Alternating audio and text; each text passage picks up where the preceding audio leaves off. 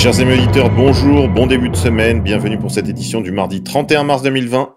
Merci de commenter, de partager, de surtout de mettre des pouces bleus afin de contourner le shadowban. Alors, pardon pour les défenseurs de la francophonie et les grammaires nazis. Ici, c'est pas du courtoisie. Alors, si vous n'êtes pas content, c'est pareil.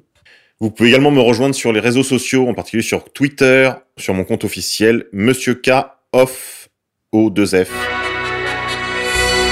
Actualité française, coronavirus. Dans les pages du Figaro, vous pouvez trouver un entretien intéressant avec l'ancien ministre euh, Arnaud Montebourg, le chantre de la démondialisation. On se souvient de lui avec sa marinière, champion du Made in France, sur la couverture du Parisien. Dans cet entretien de nos Figaro, l'ancien ministre nous explique qu'après cette crise, la mondialisation en sera terminée.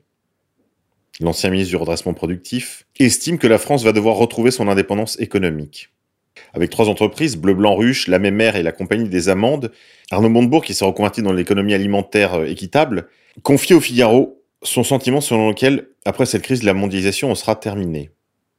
Il impute la catastrophe que nous traversons à la faillite de la technostructure financière et médicale qui a pris le pouvoir ces dernières années, dit-il. Il reproche également d'avoir utilisé le confinement que les médecins du Moyen Âge utilisaient pour éviter la propagation de la peste noire au XIVe siècle, parce qu'on n'a pas été capable d'organiser les outils de production, de dépistage massif et de protection par masse qui ont permis en Corée du Sud et à Taïwan un nombre de morts très faible.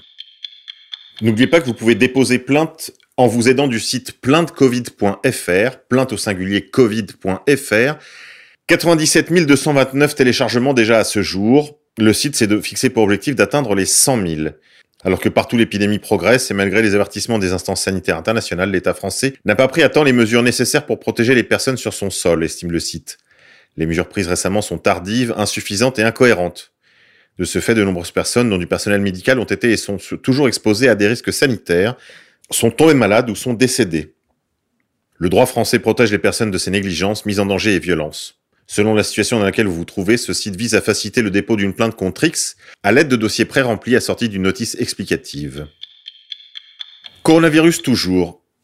Révélation. Le docteur Vincent Enouf, directeur du Centre de virus respiratoire de l'Institut Pasteur, avoue à demi-mot sur LC qu'une des raisons pour ne pas prescrire la chloroquine est qu'il risque de manquer de molécules pour la fabriquer. Après les masques, les gants, les solutions hydroalcooliques, les tests, Voici maintenant que c'est la chloroquine qui manque. Un nouveau scandale à suivre.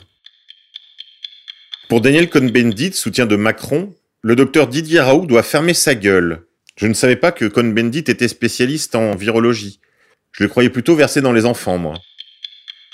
Humour et confinement. Les humoristes sont de sortie sur les réseaux sociaux pendant cette période de confinement afin de remonter le moral des troupes, disent-ils. CNews a consacré un papier à cet intéressant sujet. Mais ce qu'il ne relève pas dans ce papier, et qui est pourtant le plus intéressant, c'est le nombre de vues. Vous constaterez que les humoristes mainstream, euh, qui ont leur ronde serviette sur les plateaux télé, tels que Harry Habitant ou d'autres membres de la tribu de Lumière, font finalement assez peu de scores, si l'on s'en réfère à leur compteur. Cette période aura été aussi une période de dévoilement, même dans les petites choses. États-Unis. Que se passe-t-il? Un certain nombre de vidéos visibles sur les réseaux sociaux montrent des salles d'attente vides, des hôpitaux calmes, pas du tout débordés, contrairement à ce qu'on entend dans les nouvelles. De même, on nous parle de pénurie de masques, mais des masques, il y en avait bien hein, au début de la crise. Alors où sont-ils passés? Qui les a cachés? De même pour les respirateurs. Et s'ils ont été soustraits au personnel soignant, il faudra bien que quelqu'un s'intéresse à savoir où ils sont passés. Mener une enquête, par exemple, au lieu de casser les pieds au Français qui va prendre son chien. Insolite. Un ministre allemand responsable des finances de la Hesse, où se trouve Francfort, le centre financier de l'Allemagne et de l'Europe, profondément inquiet, s'est suicidé, laissant deux enfants en bas âge. Il se passe quelque chose. C'est tout pour aujourd'hui, je vous dis à demain les confinés.